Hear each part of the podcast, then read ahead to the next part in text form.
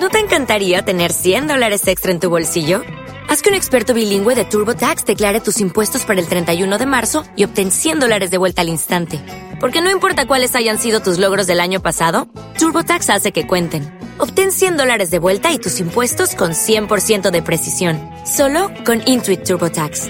Debes declarar para el 31 de marzo. Crédito solo aplicable al costo de la presentación federal con TurboTax Full Service. Oferta sujeta a cambios o cancelación en cualquier momento.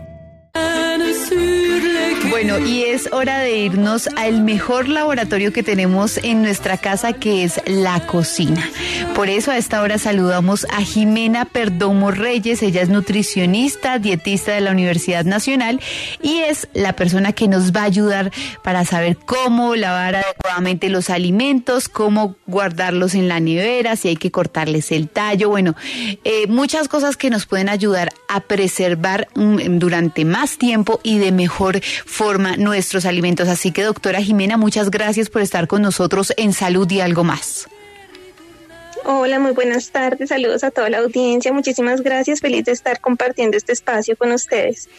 Bueno, doctora, nos fueron muy malas costumbres, muy malos hábitos eh, del tema de la pandemia, porque en algún momento nos decían, no, usted tiene que lavar, mejor dicho, hasta las cajas de donde vienen los alimentos, porque prácticamente que todo está contaminado. ¿Cuál es la realidad?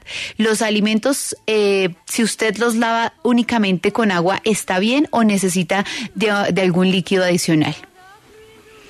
Bueno, Paula, pues en realidad, mira, una de las principales razones que nos dan en consulta a nuestros pacientes en Life nuestro centro de nutrición y bienestar, el por qué no consumen frutas y verduras es precisamente que les da miedo consumirlas porque están muy contaminadas.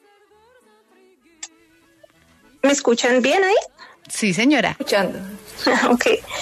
Eh, bueno, y te contaba, entonces eh, hay un miedo como generalizado a consumir frutas y verduras porque están normalmente pues vienen contaminadas y te cuento que el lavado habitual con agua y el frote con las manos puede llegar a ser insuficiente, no solo para remover eh, las bacterias, sino también para remover los restos de pesticidas y ceras que pueden ser usadas en el proceso del cultivo de los alimentos.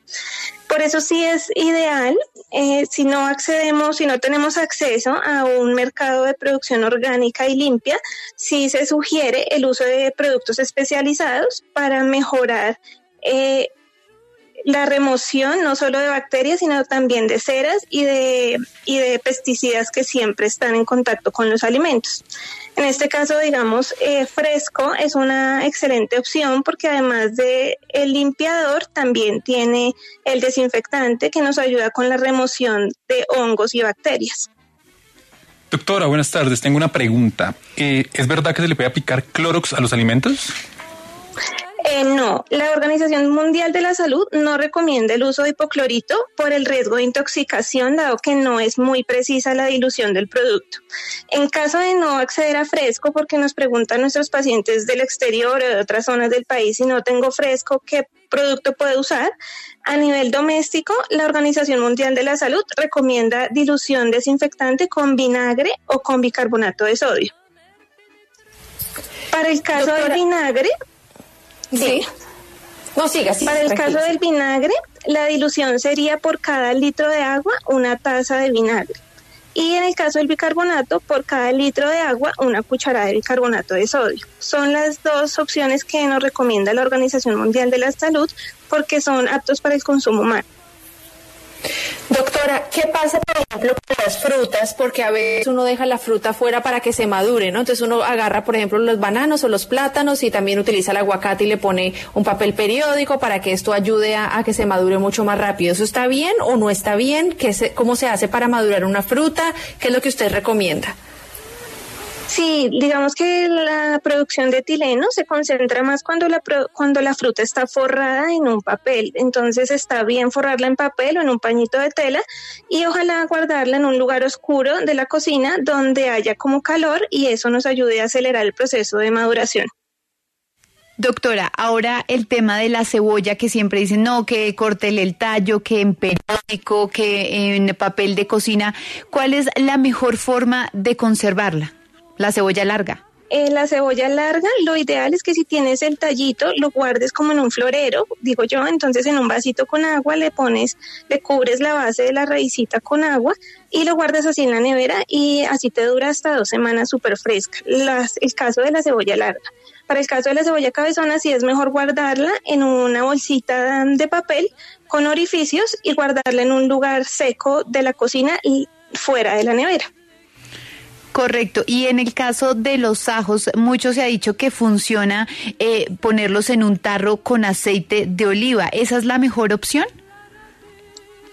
Mm, digamos que puede llegar a ser una buena idea, pero puede también, eh, la idea es que el, el, ajo, cuando no pueden pasar más de dos semanas en, esa, en, esa, en ese frasco con aceite de oliva porque puede llegar a dañarse.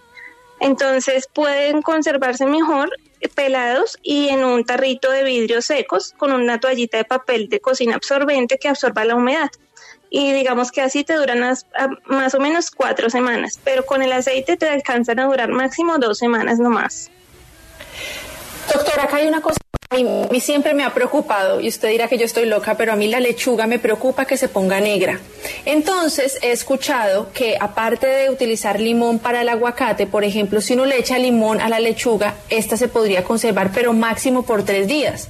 Yo vivo en Estados Unidos y aquí los vegetales duran más porque están llenos de muchos más químicos, ¿no? Si le podemos echar otro limón o termina afectando también a la lechuga y cuánto tiempo debe permanecer el vegetal por mucho en la nevera. Bueno, mira, eh, Carolina, la idea es que el, el, vegetal sea siempre limpio, desinfectado y muy bien seco antes de conservarse en la nevera. Eh, no se necesita limón porque el ácido del, limón puede, digamos, que dañar la turgencia de la hojita. Entonces, lo que se sugiere es que eh, lo guardes en un recipiente hermético con toallitas de cocina entre, entre capitas de lechuga o de las hojas para que se conserven así hasta dos o tres semanas.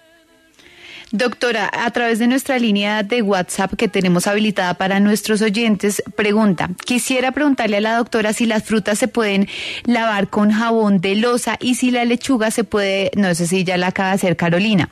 Y otra pregunta rápido que nos hacen, vivo en tierra caliente, ¿los frutos secos también los debo guardar en la nevera, doctora? Bueno, entonces eh, respecto al jabón de losa, lo ideal es evitar el uso de productos químicos. Si el jabón de losa es natural, podrías usarlo, pero si no, eh, lo ideal es usar solamente la solución de vinagre o de bicarbonato o el producto especial.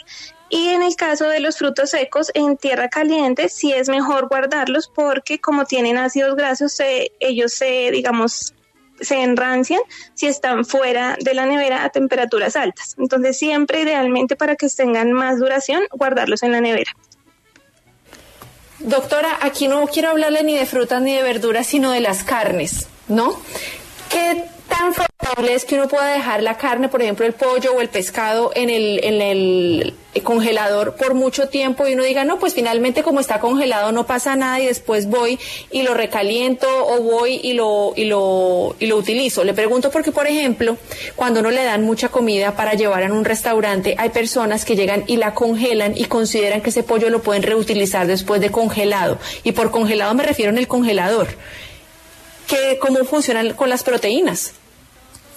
Ok, Carolina, lo ideal es que después se puede congelar después de haber hecho el proceso de enfriamiento, pero solamente se debe consumir directo del congelador al, al sartén para calentar o al horno y no se puede volver a congelar ni a refrigerar. Y lo ideal es que no dure más de dos semanas en el congelador porque ya el alimento está cocido. Si fuera crudo, máximo debería estar en congelación, máximo por un periodo de tres meses. Bueno, doctora, tenemos muchísimas, muchísimas dudas sobre todo este tema de almacenamiento y otra es el tema de los huevos. Los huevos tienen que estar afuera de la nevera y también las papas.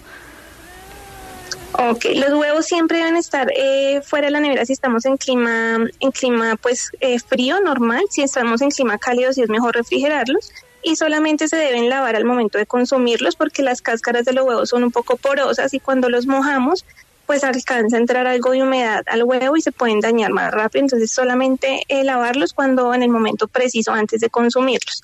Y en cuanto a las papas, sí lo ideal es guardarlas fuera de la nevera en un en una canasta lejos de las cebollas porque absorben como mucho la humedad de la cebolla y que estén em, en un lugar seco y fresquito de la cocina. Bueno, doctora, es Jimena Perdomo Reyes, nutricionista, dietista de la Universidad Nacional. Eh, muchas gracias por estar con nosotras en Salud y algo más. Y los que tienen preguntas, no se preocupen, que ya en instantes toda esta información y todos estos tips quedarán en nuestra página de la W Radio. Gracias, doctora. Vale, Carolina, muchísimas gracias, Paula. Que tengan feliz tarde. Lucky Land Casino asking people what's the weirdest place you've gotten lucky? Lucky? In line at the deli, I guess? Aha, in my dentist's office.